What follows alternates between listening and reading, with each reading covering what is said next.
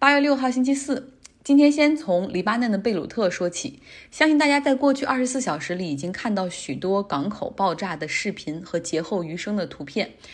最令我难过的一幕是看到一个医院已经被部分炸塌，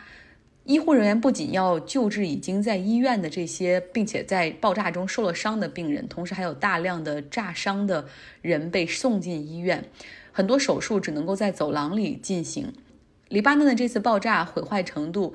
是除了核武器之外最大的一次爆炸，那可能超过之前黎巴嫩内战中的任何一次个别战争的危害。看到一篇黎巴嫩人在《纽约时报》上发的专栏，说他在1989年内战接近尾声的时候，那时候他十岁，他和姐姐有一天晚上听到远处的爆炸声，然后跑去窗口看，那是他最后一次在内战中听到爆炸。他也以为这是他这辈子最后一次亲身经历爆炸，可没想到和平年代，黎巴嫩人却因为人祸再次经历了具有毁坏力的爆炸。事故原因现在有一个初步的说法，哈，就是两千七百五十吨的硝酸铵停放在这个港口的仓库里，已经长达六年的时间了。早在二零一三年的时候，是一艘摩尔多瓦注册的货轮，它从格鲁吉亚。然后载着这些硝酸铵要前往莫桑比克，途经黎巴嫩，因为手续问题被扣留。法庭裁决将这些硝酸铵放在码头的仓库里，等待后面的处置。那后来呢？这艘货轮的船主他决定放弃船只啊，就是官司也不想打了，也不想接受处罚，他就不要了这个船。于是这些危险物质就一直被放在码头的仓库里面。在过去几年。海关部门说，多次写信给法院，要求他们立刻将这些危险品转走，或者卖掉，或者出口，但是一直没有下文。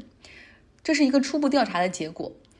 那么这样看起来，责任在谁呢？法院、海关部门、港口管理部门。看起来都有责任，对不对？总之，在百姓看来，这就是政府的 mismanagement，管理不善、懒政或者系统性的漏洞，终于大爆发。所以说，原本对政府已经非常不满、没有耐心的民众，现在处于极度愤怒的状态。我们之前也多次说过黎巴嫩的状态，他们在去年十月份开始就有很多的 protest 的举行，然后对政府贪腐、效率低下、管理不善的不满，然后就爆发出来，有很多的集会。但是因为疫情的原因，后来这个 protest 的集会就减少了，甚至平复了。但是这次爆炸之后，人们的愤怒到了一个新的顶点。当然，大家肯定是有愤怒的理由。这次事故造成死亡人数超过一百三十人，受伤人数超过五千人，有三十万人的房子被毁，造成经济损失超过一百五十亿美元。很多人无家可归，他们在废墟中寻找着这自己家里可能值钱的东西，以及在废墟中去寻找那些身份证件，用袋子装走。贝鲁特的市长说，他们现在甚至需要考虑建一个难民营来安置这些人。预计城市的重建需要数十亿美元，而黎巴嫩根本没这个钱，财政非常吃紧。之前呢，黎黎巴嫩政府已经给部分医院的医生和护士放了无薪假，关闭了科室。那在这次爆炸发生之后，医疗资源就更显得捉襟见肘了。让百姓感到担心的还有一点，就是这次爆炸的码头旁边还有存放。进口粮食的这种仓库现在也是全部被毁，所以黎巴嫩可能还会面临短期的食物危机。国际社会已经开始对黎巴嫩伸出援手，向法国派出了三架飞机，带了五十五名救援人员和医疗物资以及流动诊所，已经来到了黎巴嫩。大概呢，这个流动诊所就一次性可以救治五百人。另外，欧盟其他国家，还有突尼斯、土耳其、俄罗斯、伊朗、卡塔尔、英国都送来了救援物资。法国总统马克龙还会在周四的时候前往黎巴嫩。那么当地人对于国际援助持持什么态度呢？很多人担心说，如果这个钱就外国的这些政府直接给到黎巴嫩政府，最终还是会进了贪腐的口袋。然后他们呼吁国际社会给的这些援助的钱可以直接给到在地面上真正的去帮助建难民营的项目，帮助分发食物的机构，帮助清理街道的一些组织。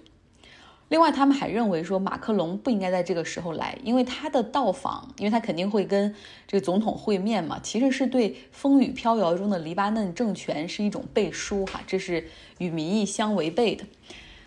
基本上黎巴嫩的这次爆炸大家都清楚是事故哈，只有特朗普一个人坚持说这是恐怖袭击所导致的，哪怕他的国防部长在接受采访的时候都已经说，所有的证据表明这次是易燃物质存放不当所导致的事故，但是这特朗普还是坚持说这是人为导致的。不管怎么样，我觉得就是有人有人下的手。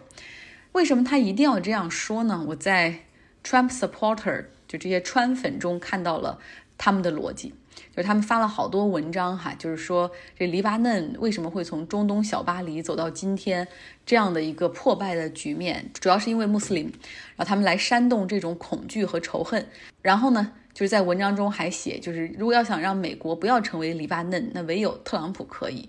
这逻辑根本完全不通，对不对？他们煽动的实际上是恐惧、仇恨和 xenophobia，就这种排外。基本上他的基本盘为什么会选他的法宝？那么现在选情非常不利的特朗普，他到了这个阶段，距离大选还有九十天，他就会无所不用其极，会使出各种各样的极端手段、各种各样的极端言论。所以，请大家做好准备哈，要做好心理准备。对于他，我已经个人陷入了憎恶的麻木状态，就是他说什么，我现在都不意外了。还有很多人问说，为什么 TikTok 抖音的国际版会被封哈？然后想问问美国人怎么看、怎么评论。其实众说纷纭。我找到一篇比较好的文章，是《大西洋月刊》的文章，叫《为什么美国害怕 TikTok》。如果有兴趣的话，请来到我的微信公号张奥同学留下邮箱，我会发给你。特朗普政府向柯达之前拨了七点六亿美元的贷款，让柯达来生产抗疟疾的药，对抗 COVID-19。哪怕这个柯达公司制药转型迟迟不成功，哈，有一点很可疑，在这个贷款协议达成的前一天，柯达公司的股价大涨百分之二十五，而且交易量远远超出它之前的那种，就是像僵尸企业的半死不活的水平。而且在消息公布之后，哈，这个公司的股价从两美元一度涨到了六十美元。所以，是不是有人提前得到消息进行了埋伏呢？这中间是否有内幕交易？是否有政府官员提前就是泄露了消息，并且他们的关联的家人或者朋友购买了？所以说，现在美国证券交易委员会在参议员呃 Elizabeth Warren 的要求之下，对这次柯达公司的交易展开调查。既然说到药物，说一下 COVID-19 的疫苗，很多国家都在处于招募志愿者进行测试的这么一个阶段。比如美国现在就有好多私人公司在招募，同时美国国家传染病和过敏中心也在帮忙招募志愿者进行第三阶段的疫苗测试。像他们有一家小的疫苗公司 Madonna，他们大概这一期会招募三万的志愿者进行测试，哈，是自愿报名。当然，他们也会给一些激励。就是 incentive，有的是情怀，就是说你可以帮助对抗 COVID-19 的疫情啊。另外一个激励就是，就是赚一些钱，就这对一些生活艰难、想赚一些钱的人，就是会会比较有效。那怎么给钱呢？你参与越早的这个阶段，就是说这个疫苗的可能危害越大、不确定性越大的这个阶段，能拿到更多的钱。比如第一阶段的疫苗，你可以能。参加注射的话，可以拿到几千美元的报酬。那如果参加相对比较成熟的第三阶段，大概只有几百美元报酬。因为这个疫苗并不成熟，针对不同人的体质会有副作用，有的真的会很大。通常加入测试会有那种签免责条款，那哪怕最终得了病，像美国这边的医保也不会覆盖你这个因为疫苗测试或者药物测试产生的副作用的治疗。顺着这个话题，我又查下去，结果发现很多人实际上是以此为生，叫试药。据不完全统计，国内大概有五十万人长期投入试药。这个试药指的是在药物上市之前，因为根据药品监督局，他们都有就是第几期临床测试啊这样的要求，会对药物进行一个。一个大规模的测验在上市之前要达标，那么研发公司就会联合有的时候医院一起来招募进行临床测试。试药它其实对身体素质要求很高，你要进行体检，通常是要挑一些身强体壮、新陈代谢比较快的人，因为受药物影响会比较小哈，然后会更被会容易被择优录取。比如说很多人如果吸烟的话，他们就会把这些人排除在外。所以，好多去参加试药的人都是二十到三十五岁的年轻人，但是他们这样的实际上透支的是自己的身体，也有非常大的可能会面临的身体危害。希望能够获得的是比较可观的酬劳。我查了一下，这有一个完整的产业链。嗯，打一个不恰当的比喻吧，就像拍电影需要招募群众演员一样，它有专门的中介啊，叫要头，有微信群，有招募的渠道，甚至有的时候这中介还会组织跨地区的，比如说去去加入某一个试药。那当然了，就和电影找群众演员一样，招募试药的群体，当然它也是合法合理的。有一些人他是做专药专业的试药的，这些人他们甚至有自己的几个口诀，比如说新药不试，精神病药物不试。然后如果感觉身体不舒服的话，三个月内只试一次。那有很多人其实他是临时来做一次试药，大部分是因为急着用钱，资金周转不开，有的是为了给家人看病，有的是为了让孩子上学。他们更加会选择那种高风险的药物阶段来尝试，为了能够一次性的多拿到一些钱。这个社会真的有好多人的处境哈，真的是被生活所迫。最后来说一下，七十五年前的八月六号和八月九号，分别是美国在日本广岛和长崎投下原子弹的日子。这两个原子弹的名字，一个叫小男孩，一个叫胖子。那造成了数十万平民的死亡，这也是人类历史上第一次在战争中使用核武器，也是至今为止的唯一一次。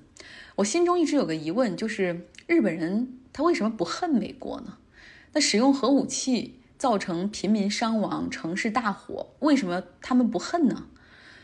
我们以前喜欢的解读就是说，好像日本这个民族喜欢强者啊，一旦被征服就俯首帖耳。后来有机会有一次跟日本同事交流，然后他他就是说，嗯，美国帮助日本战后重建啊，帮助日本经济腾飞是一个原因，而另外一个原因就是好多日本人对他们二战时候所犯下的罪行感到羞耻，就像当时盟军轰炸德国一样，就是摧毁了很多德国的历史名城和建筑。然后也死了很多平民，但是大家，但是德国人都知道谁是正义的，谁是邪恶的，所以大部分德国人也不会去谴责或者怨恨盟军，对吧？就把这种轰炸当成了还债，这大概能够部分解释日本人对美国的心态。但是话说回来，现在就是全球的这种 populism 民粹崛起，nationalism 国家主义崛起，日本也不例外。如果大家。疫情过后有机会去日本旅行，可以注意一下，街上会有那种开着车用大喇叭去广播一些内容的那种，就是好像宣传一些理念的车，有不少实际上是右翼组织。这些组织呢，他们是希望恢复恢复军备，然后来发展核武器。我看了一下，就这些组织，他们对对广岛核爆炸七十五年纪念日的 reflection，如果不想再被人扔核武器，就必须自己有核武器。但是这些极右也在日本也是也是很少的一部分人，但是我还是希望大家能够了解他们的心态。